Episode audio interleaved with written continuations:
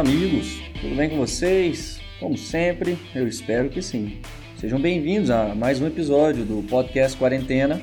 Eu continuo tentando trazer profissionais das mais diversas áreas para falar sobre profissão, mercado de trabalho e principalmente dicas para vocês que pretendem trabalhar ou já trabalham na área. No episódio de hoje eu convidei a Larissa Paiva e o Lucas Vasconcelos para falar sobre sound branding e identidade sonora. Eles são os proprietários da Elis Studios, que é uma produtora musical e de podcasts pioneira no estado de Goiás nesse ramo. Falamos também sobre o Supercuts, que é o podcast da Larissa sobre o universo audiovisual. Falamos de onde surgiu a ideia do podcast e como ela foi se desenvolvendo até os dias de hoje. Também falamos sobre os clientes da Elis Studios e como a empresa chegou até eles. Ao final, como sempre, eu pedi para os dois deixarem algumas dicas para quem pretende trilhar o mesmo caminho.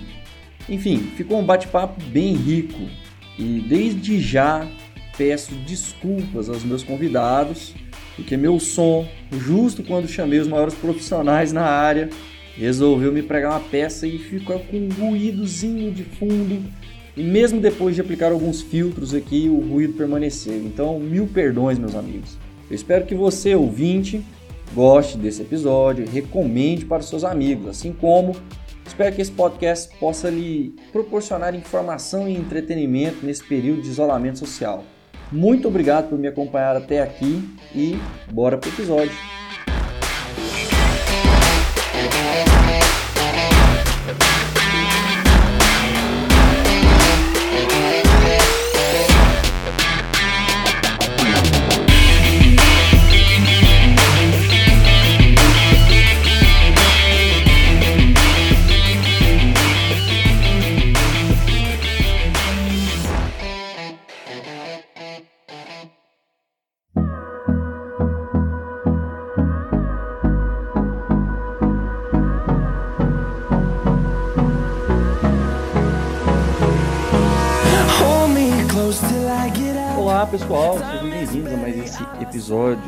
Podcast Quarentena, sempre falando sobre profissões e ideias de trabalho.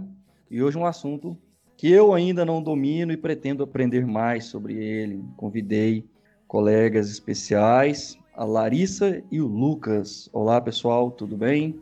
Olá pessoal, eu sou Larissa Paiva. Eu acho que essa introduçãozinha aí já é conhecida na podosfera. Eu sou o Lucas, é, um dos donos da L, junto com a Larissa. A gente trabalha com áudio, com sonorização, com sound branding. Legal, então já vamos então para essa primeira pergunta aí sobre o que é o estúdio de vocês, como é que vocês trabalham e o que, que é sound branding. Então, a Alice Studios nasceu a partir de dois universos que queriam trabalhar juntos, que era imagem e som. Só que com o passar do tempo, a gente foi se especializando mais em som e como a imagem sonora é definida. É, com isso, o, Lucas foi se especializando em sound branding e ele é produtor musical. E eu entrei nessa parte de conforto acústico mesmo, a física do som e tudo mais. A Elis Studios hoje junta dois estúdios, uma parte musical, tanto para artistas, enfim, se você quiser ter sua música, e a parte de podcasts, que é uma das formas de comunicação que uma marca pode ter. Então, na aba de podcasts aí, a gente já tem mais de 10 títulos que a gente trabalha, desde a produção, o início do roteiro e tudo mais, até a publicação. E isso cabe um universo dentro desse tipo de comunicação. É, com relação ao sound branding, ele é definido mais ou menos como a imagem sonora das marcas. Então, num, numa geração tão poluída imageticamente, o que a gente pensa é diferenciar as marcas pelo som próprio delas. Uh, muitas marcas já trabalham com isso ao redor do mundo. A gente está sendo pioneiro aqui no nosso estado, mas assim, uh, Coca-Cola, Vivo, essas marcas já, já existem sonoridades específicas que você consegue identificar a marca pelo som, pela vírgula sonora dela, pela assinatura sonora. Então a gente pegou isso e fez isso nas marcas, principalmente nos podcasts, que foi o primeiro contato que a gente teve. Então cada podcast tem a sua música própria, a sua vírgula sonora própria. A gente também adapta tom de voz, a gente adapta uh, quem vai narrar, quem vai falar, quem vai ser o host e tudo mais. Isso tudo entra na sonorização de uma marca, né? E é isso que a gente faz, basicamente. É, vocês falaram que a ideia surgiu de juntar dois mundos, a imagem e o som. Mas eu queria saber um pouco mais sobre como é que surgiu essa ideia. Assim, de onde veio mesmo? Qual foi a primeira inspiração? Como é que foi a história de vocês? Então, o Lucas sempre, desde que eu conheço, ele sempre foi produtor musical, mas ele já tem uma carreira aí é, para trás disso. É, e eu tava formando agora em arquitetura, né? E eu sempre quis trabalhar muito com cinema. Então, na verdade, eu já caminhava para a parte do cinema. E o que aconteceu primordialmente foi que a gente ia dividir um espaço comercial. Cada um ia ter sua sala e trabalhar com seus próprios projetos. Só que começaram a aparecer projetos que dependiam um pouco do trabalho dos dois. É, tanto em relação ao cinema, ao Supercuts mesmo, que é meu podcast de cinema, quanto em relação aos artistas que chegavam para fazer música com o Lucas, as marcas que chegavam até ele. Então foi quando a gente começou a meio que trabalhar em colaboração e o estúdio foi ganhando formato. Acho que até hoje ele segue se formatando. É muito novo, né? Tudo muito novo. O estúdio veio depois do Supercuts. A Larissa veio com a ideia de fazer um podcast sobre cinema. Como eu mexia com gravação já, eu tinha experiência nisso. Foi a minha primeira experiência com podcast em específico, mas eu tinha experiência com som. E aí a gente fez o, o Supercuts, começou a dar certo. A gente viu que existia uma demanda com relação a podcasts, primeiramente, né? Uhum. E a gente começou a prestar esse tipo de serviço para as outras pessoas. Aí juntou música, juntou podcast, juntou marcas e a gente foi entrando mais na área do sound branding de um modo geral, né? Na, no branding sonoro mesmo da marca. Então, basicamente, foi uma, foi uma coisa muito natural, eu diria até, porque primeiro veio o podcast e com o produto surgiu a empresa, por causa da demanda de outros produtos bem parecidos. É, então, eu pesquisei bastante sobre vocês aqui um pouco e percebi essa junção da produtora musical e podcast, né, que é inclusive o que está escrito lá nos perfis das redes sociais. E aí é, eu tento ouvir o máximo de podcasts que eu posso e tento acompanhar o pessoal. E aí me vem uma dúvida, em específico com relação a podcasts. Como vocês buscam clientes nessa área? Né, no nosso caso, vem sendo bem espontâneo. Esse, é, os clientes chegam por causa dos outros produtos da casa. Então, um ouvinte do Supercuts que também tem um podcast, gosta do nosso trabalho, procura pela gente. Foi mais ou menos assim. É, acho que foram poucos os casos que a gente entrou em contato com o podcast para apresentar nosso trabalho e que deu certo a parceria. Aliás, todos que a gente conversou deu super certo, né? É, quando a gente vê um trabalho que a gente admira e tudo mais, lógico que tem que ser vantajoso para os dois lados, né? Enfim, a gente corre atrás para poder tentar fazer parceria. Mas na maioria das vezes os clientes vêm até a gente por causa da demanda, né? Tem muita gente querendo é, entrar nesse universo digital e o podcast é um grande. É, é, muito fácil fazer podcast de casa, assim, e é fácil profissionalizar isso. Dá para fazer um podcast bacana e não tem o recurso de vídeo do YouTube que pode ser mais difícil. Então, acho que a acessibilidade faz com que as pessoas queiram entrar no podcast até porque quem é fã de podcast quer ter um podcast. Então, a gente meio que entra por aí. É, a gente usa uma vírgula no final de todos os programas que traz uma identidade da Alice. Então as pessoas acabam conhecendo o estúdio por aí. Tava falando sobre a podosfera também, que é um ambiente muito receptivo, assim, ou seja, todo mundo se divulga muito e quer crescer junto. Então isso também ajuda a gente bastante, porque sempre que alguém re reconhece nosso trabalho, outra pessoa comenta a respeito, e por aí vai, um leva o outro. É, sim, a gente teve até um, um certo tipo de facilidade por causa dos supercuts, né? É, foi nossa maior vitrine no início, e a gente já pegou alguns clientes, e com a vírgula sonora nossa própria no final de cada episódio, uh, as pessoas reconheciam uh, como sendo produtos da empresa e nos procuravam.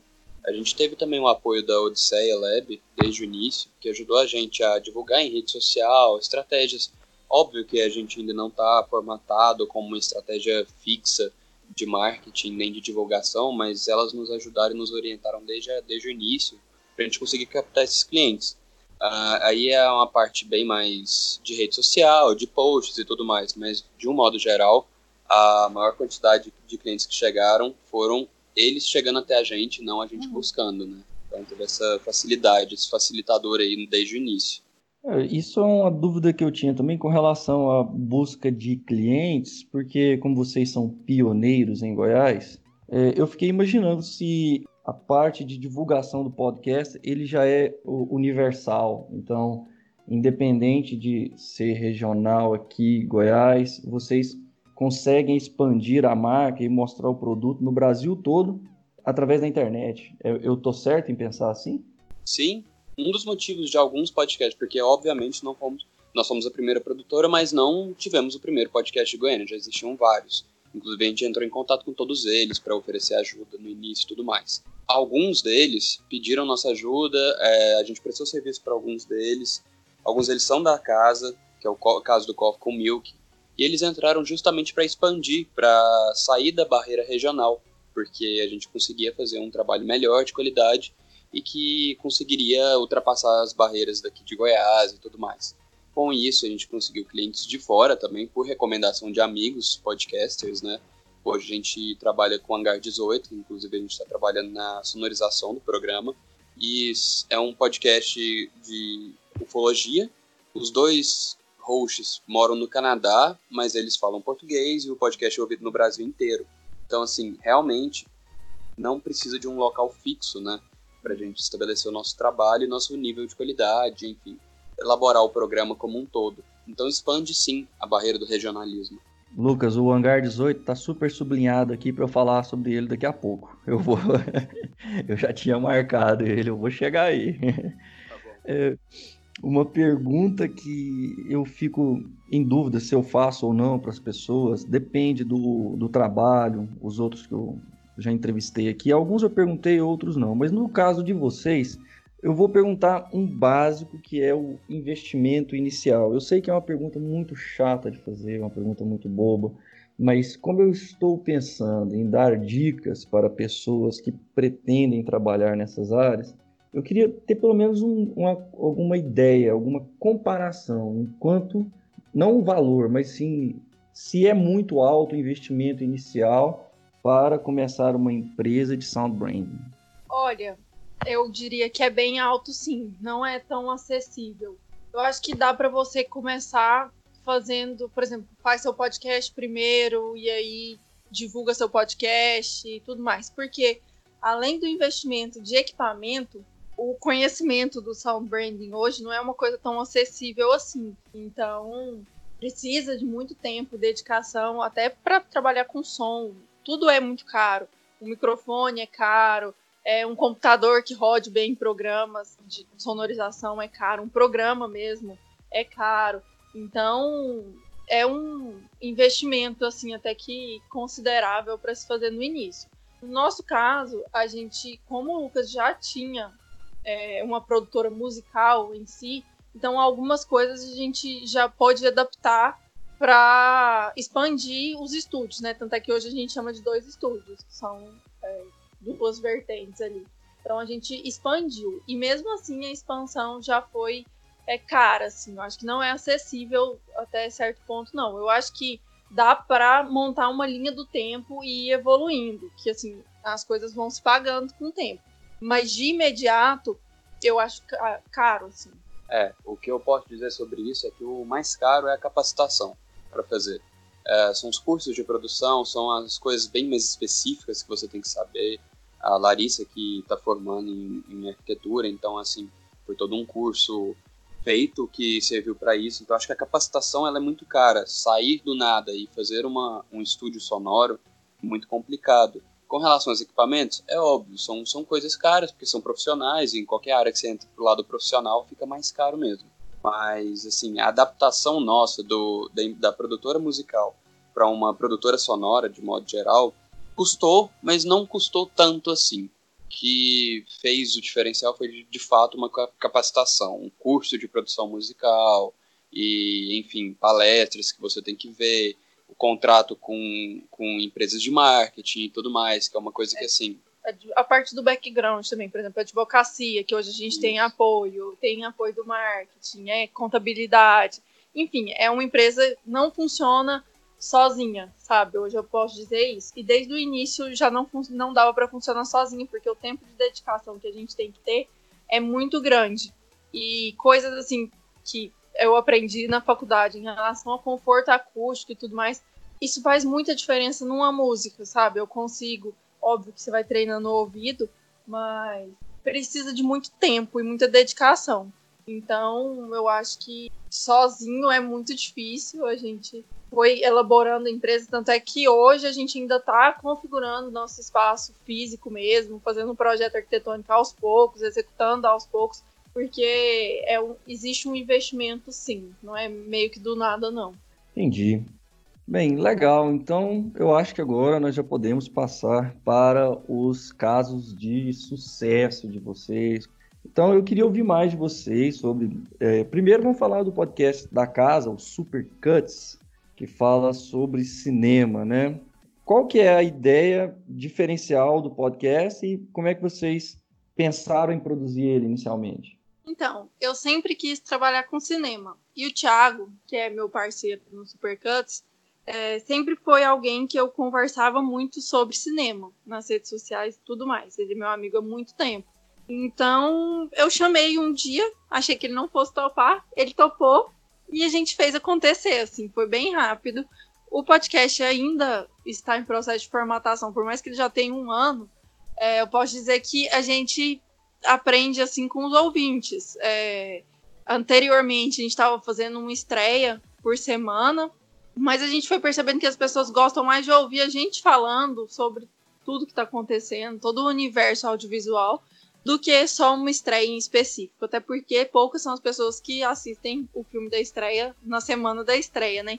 Então a gente tenta equilibrar, a gente tenta trazer muitas pessoas também que trabalham, que são cinéfilos aqui de Goiânia mesmo, para o cinema, para poder expandir mesmo e levar essas pessoas para fora, né, de Goiás, assim, que um problema que a gente sempre encontrou aqui, acho que todo mundo que é daqui de Goiás encontra esse problema, que é uma barreira regional, assim, todo mundo que chega na gente quer justamente extrapolar essa barreira. Então, o Supercuts meio que nasceu assim, começou como um podcast feito em casa mesmo, mas foi rápido, assim, a, a se tornar um podcast grande. Então, foi mais ou menos por aí.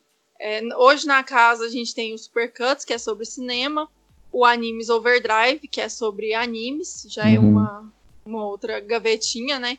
Tem o PH Doria, é, o Berimbolo Musical, que é do Lucas, inclusive tá dando uma pausa agora. O Supercuts, ele foi diferente dos outros, porque, como a gente já falou, ele foi muito espontâneo. Uhum. Então, é, quando a Larissa veio com a ideia, a gente não tinha nenhum produto, não, não trabalhava junto, não fazia isso.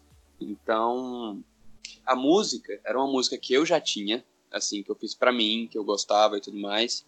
É, e aí a gente pegou frases de filmes e colocou e tudo mais, e foi meio que no improviso para começar o primeiro programa. E deu muito certo, assim, a Larissa e o Thiago foram super bem, se entrosaram super bem no programa e tudo mais. E, mas aí, depois disso, quando a gente começou a prestar serviço, a gente começou a fazer de uma forma mais profissional, digamos assim. Então, Supercuts foi um caso à parte em que a gente foi tentando e foi tentativa e erro. Uhum.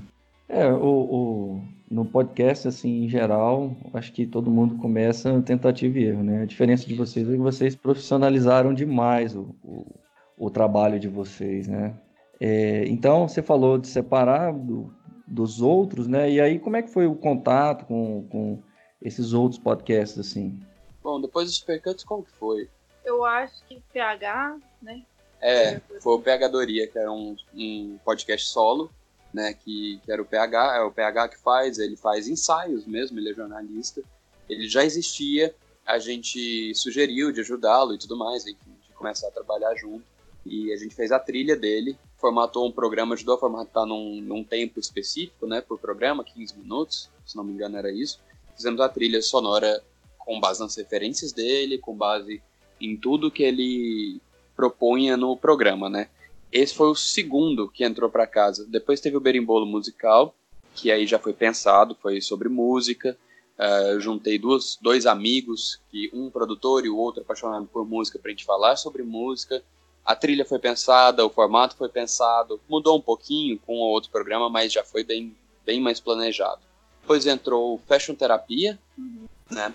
Uhum. Que é da Isadora, que tem um blog, a Burguesinha Blog no Instagram, que era sobre moda. Mesma coisa, a gente já estava profissionalizado em relação a isso. Definimos antes o programa, definimos o tempo, uh, se tinha entrevista ou não, se haveria blocos ou não. Fizemos a trilha e começamos o programa.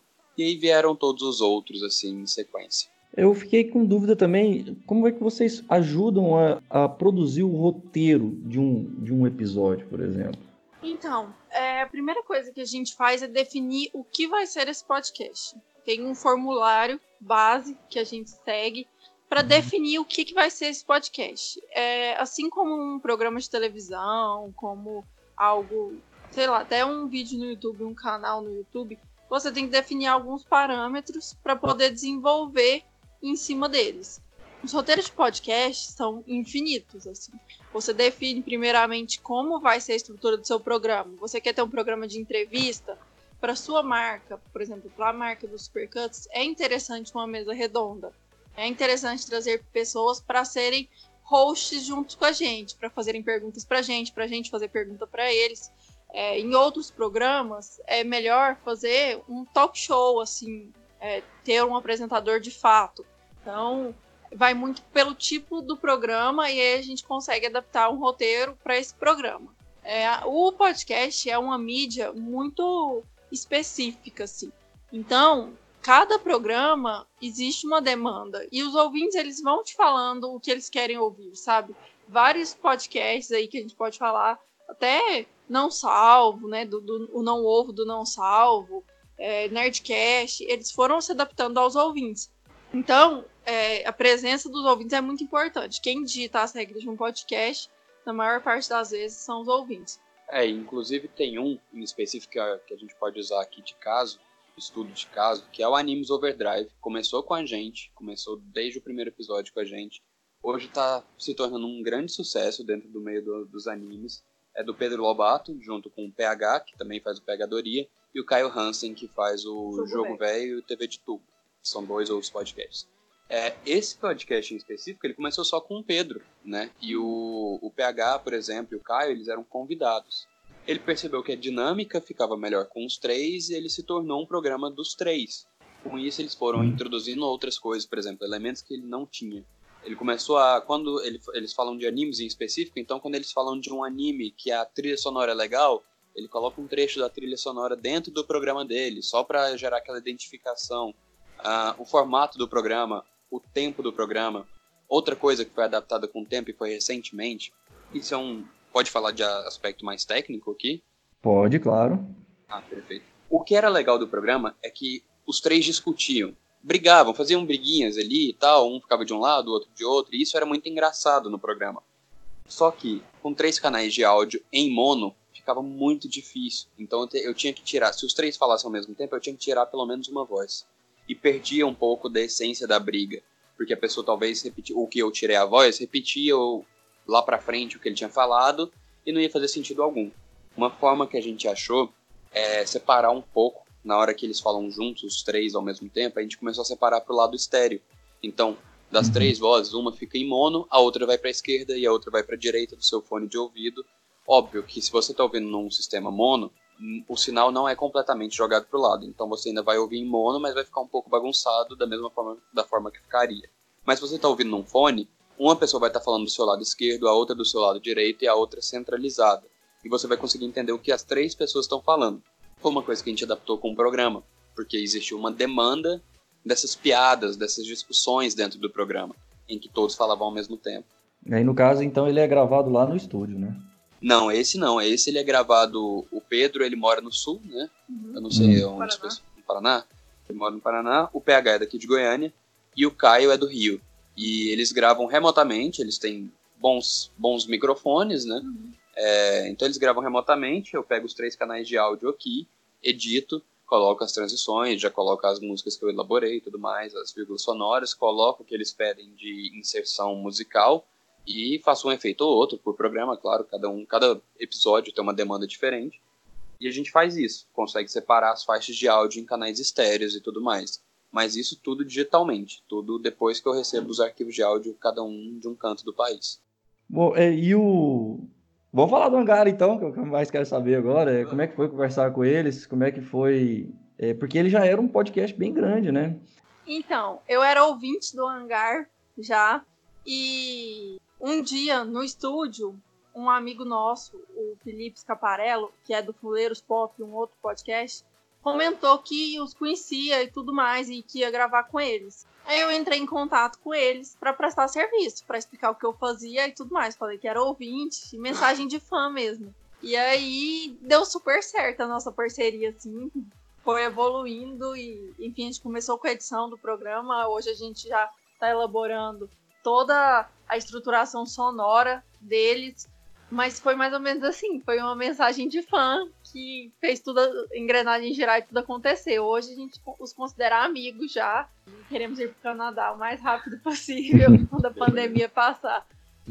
É, o Hangar, o Ribas e os Ocas, eles são incríveis, assim. O primeiro papel que eles fazem, eu conheci o, o podcast através da Larissa antes de, da gente pegar também. O papel que eles fazem ali como hosts é excepcional, eles são amigos de fato, então dá para ver aquele entrosamento deles que é muito legal. E assim, uma curiosidade é que eles são muito bons no que fazem, assim, eles são muito dedicados. Então, quando a gente pegou para editar, para eu entender o que eles queriam, eu fiquei fazendo algumas perguntas e tal, porque o, o, programa já existia, então já existia um formato que eu tinha que seguir, e não foi o contrário como eu pensar num formato junto com o host, né? E eles me passaram um infográfico perfeitamente detalhado com cada trilha, cada vírgula, cada som. Me mandaram uma pasta no Drive com todas as sonoridades que eles usavam, com todas as músicas disponíveis, com a introdução, com tudo perfeitamente ajustado. Então foi muito, assim, prazeroso começar a trabalhar com eles, porque tinha tudo.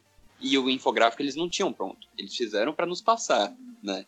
Então, assim, eles são muito dedicados e tudo mais e merecem todo o sucesso que estão tendo. Eles chegaram a meio milhão de downloads agora essa semana e eles são demais, assim, demais. Hoje em dia, a gente está pensando numa sonoridade própria para eles.